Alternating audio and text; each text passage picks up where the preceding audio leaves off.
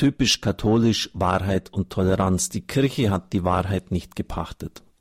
Niemand kann für sich in Anspruch nehmen, die ganze Wahrheit zu kennen und sie laut zu verkünden und für alle verpflichtend zu machen. Jeder hat seine eigene Wahrheit und das muss man tolerieren. Auch die verschiedenen Religionen können nicht gegenseitig sich die Wahrheit absprechen. Es sind eben verschiedene Wege zu Gott. So wie die Geschichte von den Blinden, die einen Elefanten ertasten sollten. Gefragt, was das für ein Tier nun sei, antwortete derjenige, der den Rüssel ertastet hatte, der Elefant ist wie eine Schlange. Der Elefant ist wie ein großer Fächer, sprach der, der das Ohr ertastet hatte. Der Elefant ist wie eine Säule, sagte der, der ein Bein ertastet hatte. Alle sprechen die Wahrheit, aber die Wahrheit ist größer. Ist das nicht ein gutes Beispiel für die verschiedenen Religionen, deren Einzelwahrheiten erst zusammen die eine große Wahrheit ergeben? Das ist so der Einwand oder jetzt das Thema, das Frieder sich vorgibt, das er jetzt diskutiert.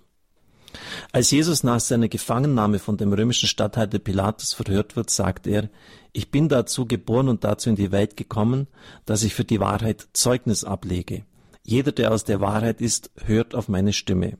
Pilatus antwortete auf dieses Zeugnis mit der skeptischen Frage, was ist Wahrheit? Beginnen wir mit der Frage des Pilatus, was ist Wahrheit?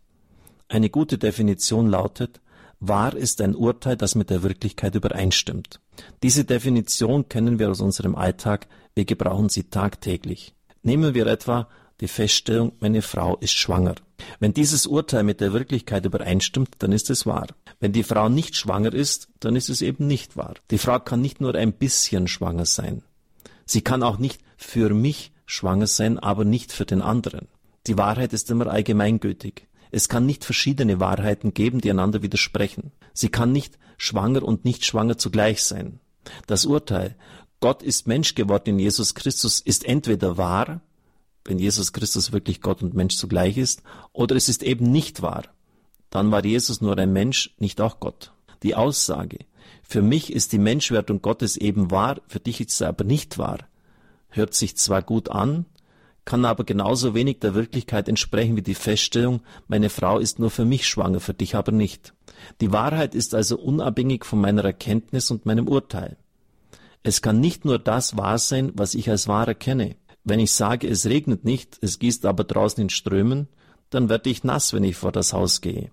Egal, ob ich das Wetter vorher richtig erkannt habe oder nicht. Ich bin also aufgefordert, mich zur Wahrheit zu verhalten, um der Wirklichkeit gerecht zu werden. Das heißt in diesem Beispiel, den Regenschirm aufzuspannen.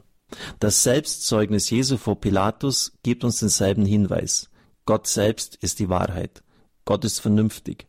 Und deshalb können wir ihn erkennen und uns zu ihm verhalten, das heißt ihn anerkennen. Dazu sind wir eingeladen. Jeder, der aus der Wahrheit ist, hört auf meine Stimme.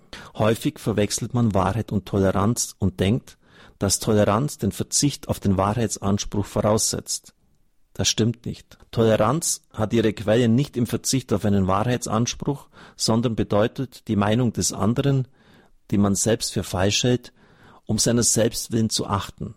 Das heißt, weil der andere sich mit dieser Meinung identifiziert. Toleranz heißt nicht, dass verschiedene Meinungen gleichzeitig wahr sein können, dass man auch nicht feststellen könnte, welche Meinung wahr sei.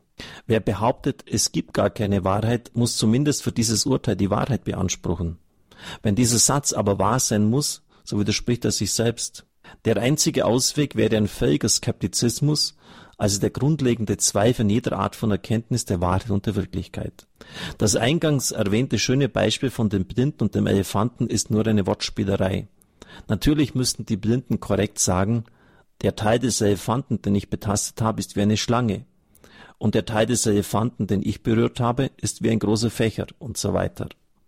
Sie beschreiben ja nur die verschiedenen Teile des einen Elefanten.